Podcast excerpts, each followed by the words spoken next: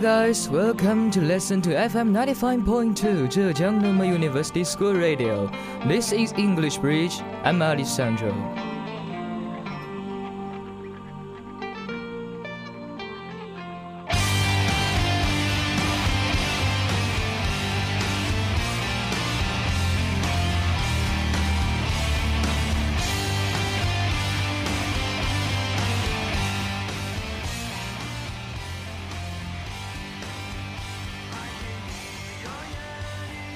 In today's hot topic part, let's focus on a question.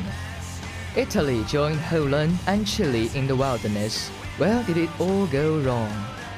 那么，首先在今天的热点聚焦板块呢，想和大家聊一聊意外未能闯入明年俄罗斯世界杯的三支传统强队——意大利、荷兰和智利。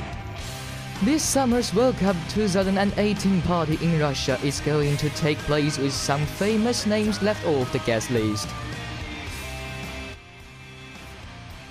Italy haven't made it for the first time since 1958. Triple World Cup finalist Holland, the birthplace of total football, are absent. Likewise, Chile with their stars Alexis Sanchez and Arturo Vidal. How did it come to pass these three nations in particular will be missing the greatest show on earth? So firstly, let's take a look at Italy, the four-time World Cup winners. Where did it go wrong? Having been joined in the same qualifying group as Spain, it was no disgrace for the Azzurri to end up in the playoffs. However, to fail to score in either game against Sweden was little short of disgraceful. Post Zlatan Ibrahimovic, the Swedes are a long way short of world beaters captained by former Wigan man and including Manchester United fourth choice centre half Victor Lindelof and John Guidetti, who didn't make it at Manchester City. The problem for Italy is they have no heir to great forwards of the past like Roberto Baggio, Francisco Totti, and Christian Vieri.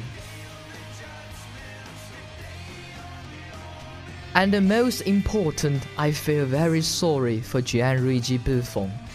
The 39 year old had planned to retire after the World Cup, but he had decided to hang up his gloves following Italy's playoff defeat to Sweden that reduced him to tears.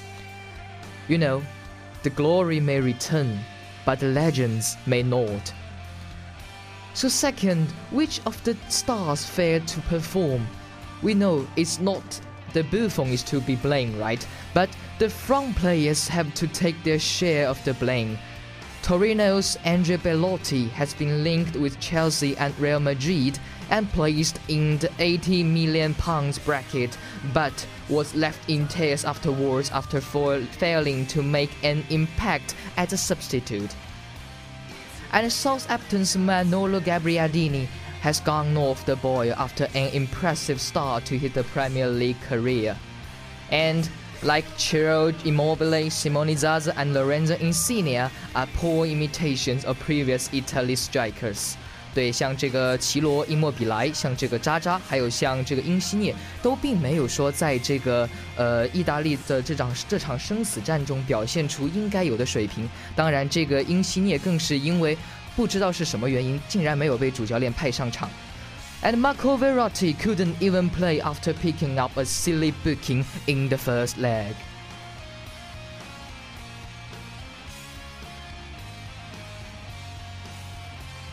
So as we just talk about, is the boss, like I mean the manager, carrying the blame?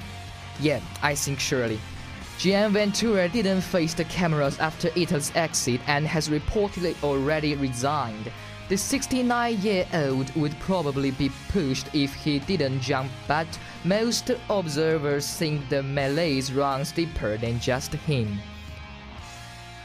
For example, their last World Cup survivor, 34 year old Daniele De Rossi, argued with Ventura after asked to come on as a substitute on Monday night.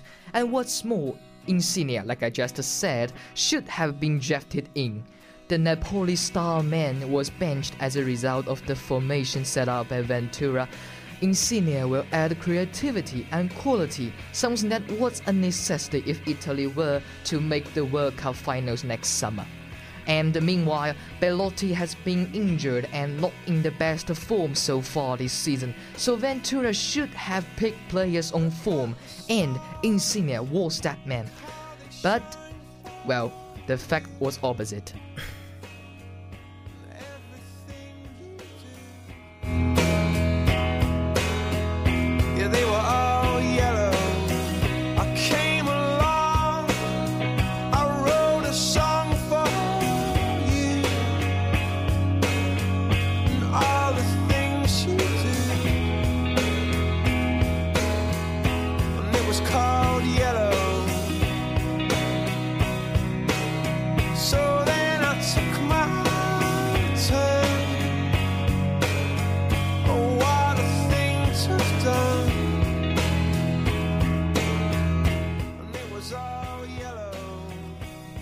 Secondly, let's take a look at Netherlands. Where did it go go wrong? The Dutch, home of Johan Cruyff and Marco van Basten, have failed to qualify for the last two major tournaments, including the 2014 Euro 2016, where it was almost harder to miss out and academies in Holland complain that their best young players are snapped up by Premier League clubs, which deprives them of the regular first team football they would have had at 18 or 19 in the domestic league. And the hype around the new generation of Memphis Depay has proven misplaced. Tactically, other countries have moved ahead, and their best players are still Arjen Robben and Wesley Sneijder. This is seven years after they reached the World Cup final in South Africa. So let's take a look at which of the stars failed to perform. The Premier League clubs have splashed out sizable sums in recent years on these young players without any of them showing they are able to make an impact at top international level.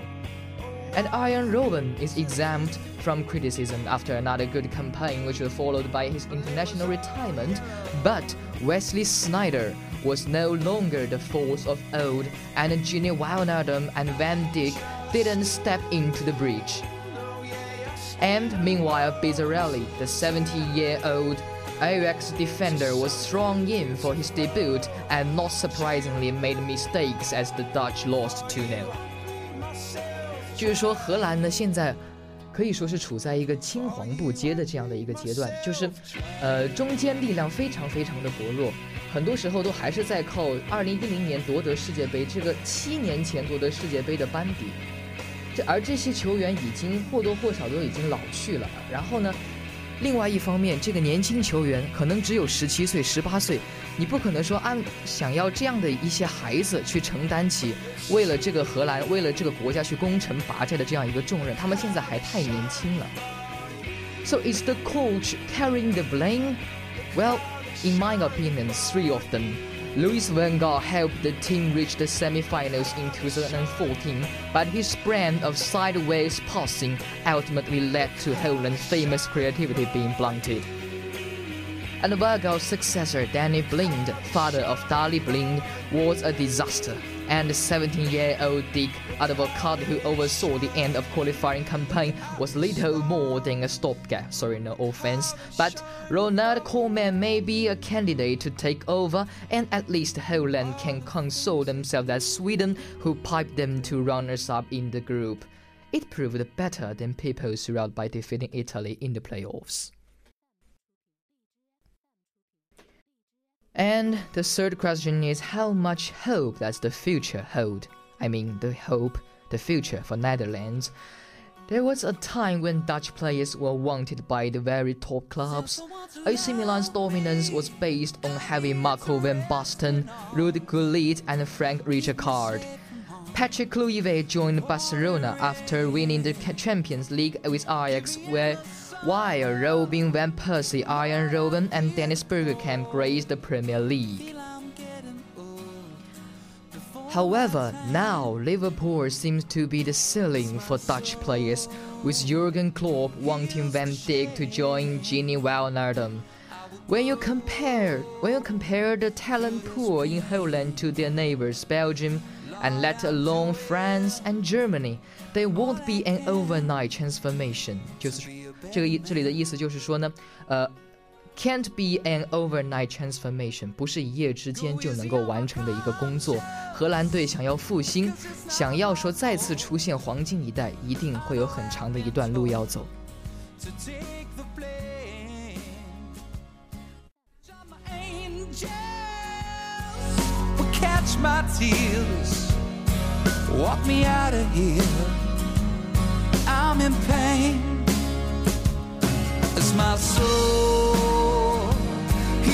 The shame.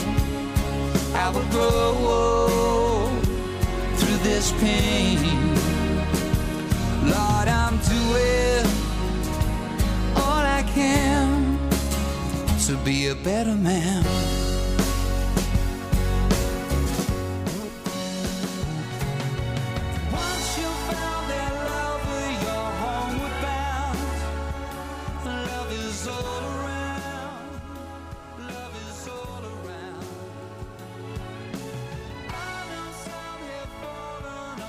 And at last, let's let's take a look at Chile. 我们来谈一谈这个智利的问题。Alexis Sanchez's problems at Arsenal seem to affect his international form, and Claudio Bravo, excellent at the last World Cup, has lost all confidence since signing for Manchester City. It was significant that mistakes from those players handed Brazil the first two goals when Chile went out. Arturo Vidal has, be, has been seen has been seeing his lifestyle criticized by Sampaoli and, and Sanchez could quit international football. He said after La Roja were beaten by Bolivia in qualifying, you get tired of saying to yourself, well, I will get up once more after crying after a defeat.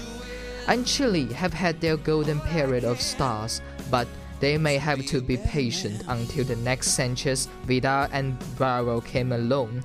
With their relatively small population, it's too much to expect them to permanent qualifiers for the World Cup.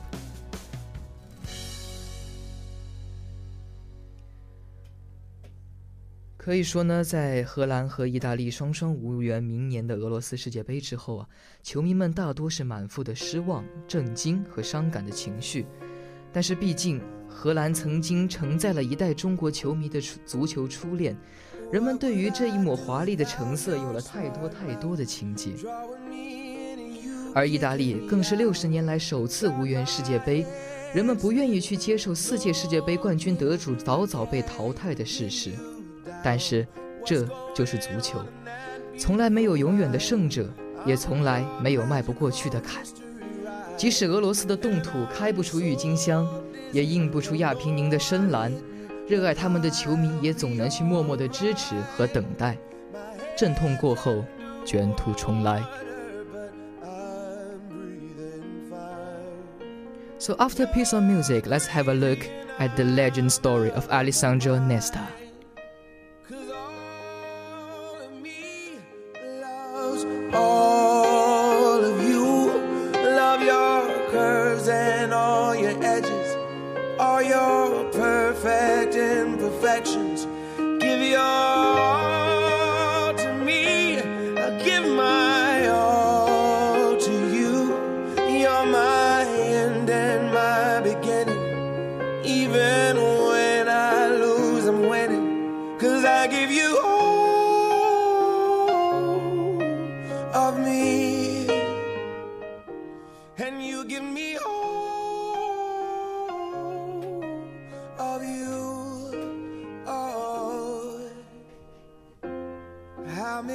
Alessandro Nesta has succeeded in establishing himself as one of the best centre backs in the world.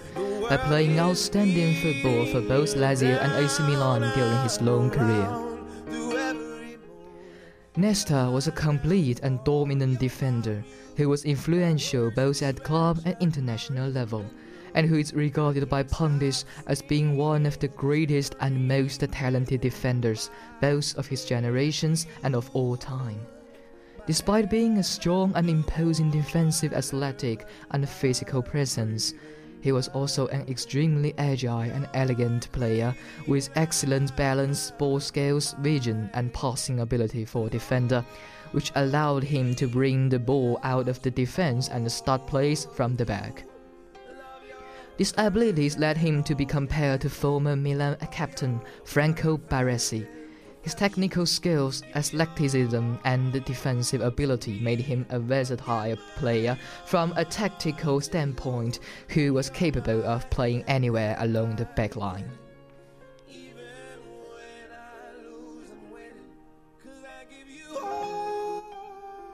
一九八五年，九岁的内斯塔进入到拉齐奥青训营，身披六号球衣，带着队长袖标的他 已经显得比其他的孩子更加的高大。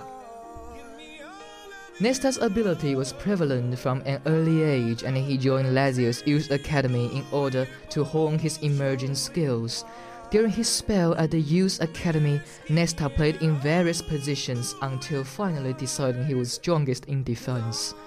Given Nesta's positional skills coupled with an aggressive tackling ability, it wasn't long until he was promoted to Lazio's senior squad.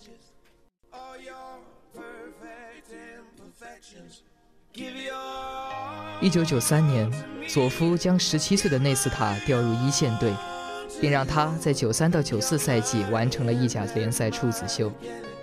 那时的内斯塔还不被人们所了解。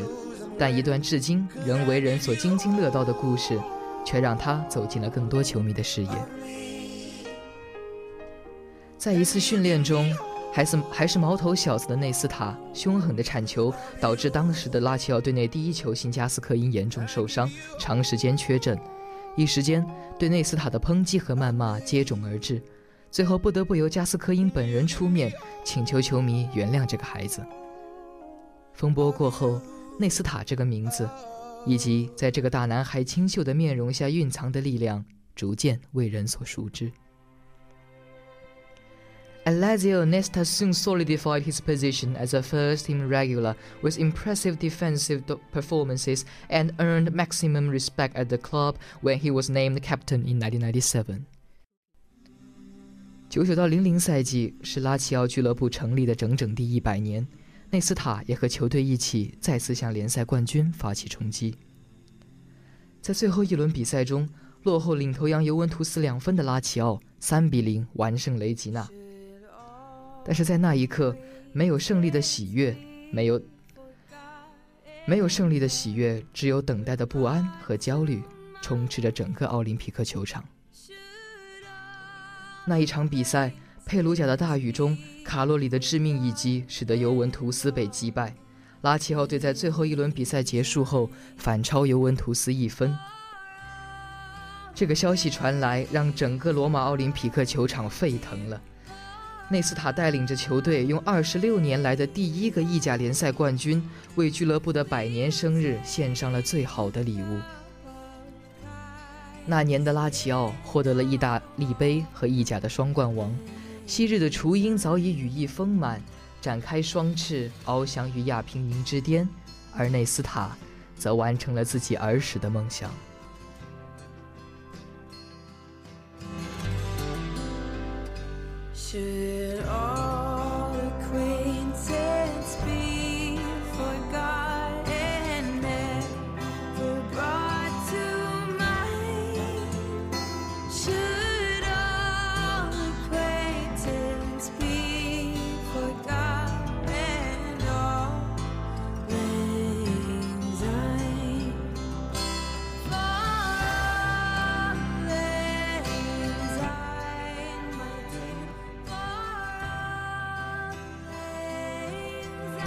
Just before the 2002 to 2003 Serie A campaign, financial woes forced Lazio to sell many of their best players, including Nesta, who transferred to Milan for 60 billion lire. At Milan, Nesta continued to impress, and in his first year at his new club, he succeeded in lifting the Champions League, playing a vital role throughout the, throughout the competition. During this time, he would form a formidable defensive line alongside Paolo Maldini, Cafu, Costacurta and Stam, among others. Nesta's first two seasons with the Rossoneri were very successful. During the 2002 to 2003 season, he won the Champions League for the first time in his career as Milan defeated rivals Juventus at Old Trafford in the first All-Italian Champions League final in history. Nesta helped Milan keep a clean sheet during the match, which went to a penalty shootout following a nil-nil deadlock after extra time. Nesta was able to score his penalty kick as Milan won the shootout 3-2. Nesta also won the Coppa Italia over Roma during his first season at the club, while Milan finished third in Serie A that season. Nesta was once again awarded the Serie A Defender of the Year and was elected to be part of the UEFA Team of the Year.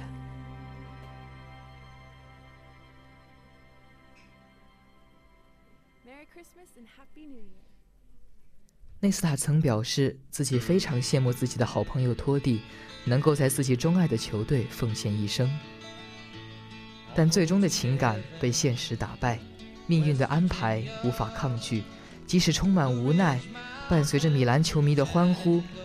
他终结了这一段天蓝色的情节，开始了另一段红黑色的旅程。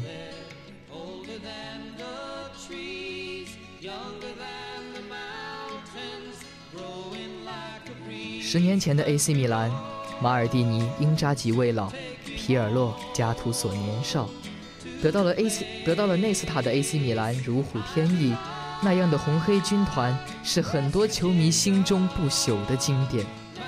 世界杯上受伤，并没有太多的影响内斯塔在联赛中的状态。在自己的榜样马尔蒂尼身边，曾经的蓝鹰队长得到了升华。意大利杯决赛中，他与 AC 米兰一同击败罗马队，职业生涯第三次获得意大利杯冠军。而欧冠的赛场上，俊美的战士展现出的却是充满血腥的斗志。他一次次的倒下。而即使鲜血在脸上流淌，依旧寸土不让。However, no one can always be successful. Although Nesta began the next season by defeating his former team Lazio to capture the 2004 Supercoppa Italiana, when Milan would also reach the Champions League final in 2005, losing to Liverpool on penalties, while in Serie A they finished behind champions Juventus.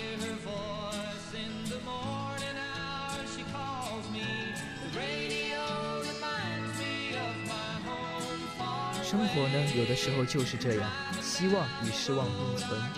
当你认为一切掌握在自己手中，那些东西却悄悄地从指缝间滑落。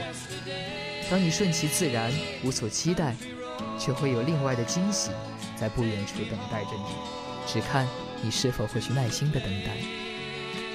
如果说伊斯坦布尔的夜晚是一个梦魇，那么2006年的德国世界杯就是黑暗中点亮的火焰。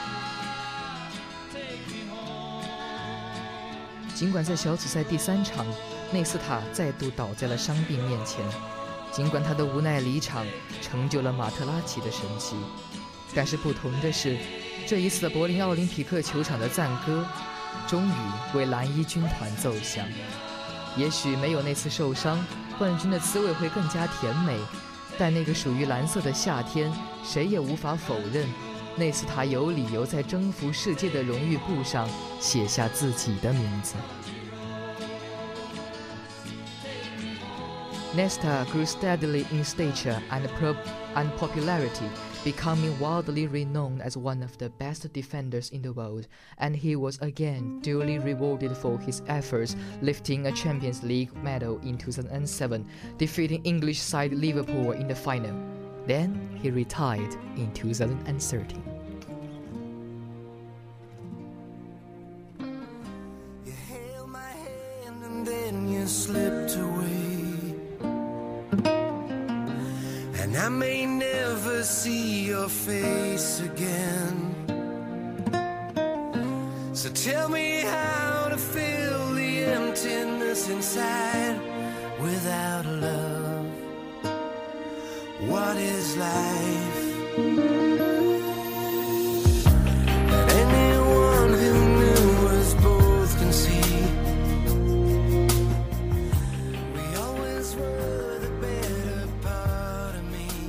当亚平宁的微风吹过飘逸的长发，当地中海的湛蓝照进深邃的眼神，当斗士的步躯涌入沸腾的血液，当罗马城的永恒写进一生的履历，你依旧波澜不惊，如水一般澄净，未见悲伤时的痛哭流涕，没有开怀时的忘我狂喜。亚历山德罗内斯塔就这样与守候他的人们相伴在记忆里，终结在2013年的夏天，永远回不去。从少年到中年的面孔，如同云影般掠过。这一刻，我们却似乎忘记了是怎样的开始，忘记了二十年前你是如何走进我们的世界，又在二十年后悄悄离开。我们只记得你将守护者的角色演绎得如此不同，就像罗马城恢宏的宫殿旁衣着华丽的骑士。如同巧合，亚历山德罗这个名字在意大利语中的意思是，有能力去守护自己想守护的东西。你，就是绿茵场上最优雅的卫士。你是罗马城走出的俊美少年，曾守护着罗马和米兰两座城市。你曾是蓝衣军团后防线上的中流砥柱，沉默寡言，风度翩翩。九年的蓝鹰岁月，拉齐奥的蓝色球衣如同你的第二层皮肤。十载的红黑生涯，圣西罗的球迷视你为王朝的基石。而这一切，在挥手告别的时刻，转瞬即逝。昔日弱冠少年，竟已尽不惑。追随你的人们还在感怀岁月之伤。当这一刻来临，我们多希望时间能够回到你的长发在风中飘扬的日子，在终点到来之前，一起回望身后风起云涌的天涯。不忍离别，或许只是因为不忍看那一段属于我们的青春隐没于海的那一边。也许没有一个人能像内斯塔一样。将防守演绎得如此优雅，就像永恒之城里承载着时光之美的雕塑。七六一代随着你的离去渐行渐远，但我们相信，在今后的生活中，你的心中也还有另一片天空值得守护。再见，亚历山德罗内斯塔。相信在未来属于你的世界里，你依旧是那个如水般纯净的优雅卫士。